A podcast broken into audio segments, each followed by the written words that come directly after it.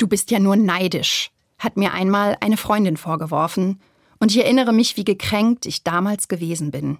Mir Neid vorzuwerfen, das war wirklich das Schlimmste, was ich mir vorstellen konnte.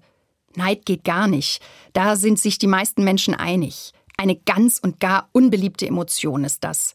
In der katholischen Kirche ist Neid sogar eine Todsünde, und in der Bibel steht an einer Stelle, denn wo Neid und Streit ist, da sind Unordnung und lauter böse Dinge. Nach dem Vorwurf meiner Freundin habe ich mich intensiver mit diesem Gefühl auseinandergesetzt. Und mir ist bewusst geworden, sie hatte recht.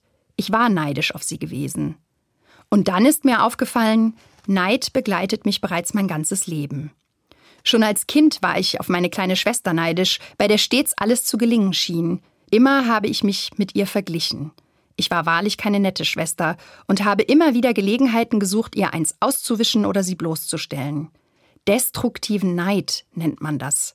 Das ist die Art von Neid, die zerstörerisch und ungut ist. Doch in der Zwischenzeit bin ich ja erwachsen geworden. Neid ist zwar geblieben, aber hat sich gewandelt. Ich kann mittlerweile zugeben, dass auch ich gerne hätte, was meine Schwester hat. Eine intakte Beziehung, eine Familie und fantastische Beine, um nur ein paar der Sachen zu nennen. Aber weil ich meine Schwester liebe, gönne ich ihr das alles. Liebe ist quasi das erste Rezept gegen destruktiven Neid. Das andere ist, sich bewusst zu machen, welche Sehnsüchte hinter meinem Neid stecken und welche Wunden ich wohl noch aufzuarbeiten habe. Außerdem hilft es mir, wenn ich mit anderen darüber rede. Bist du auch neidisch auf dieses oder jenes?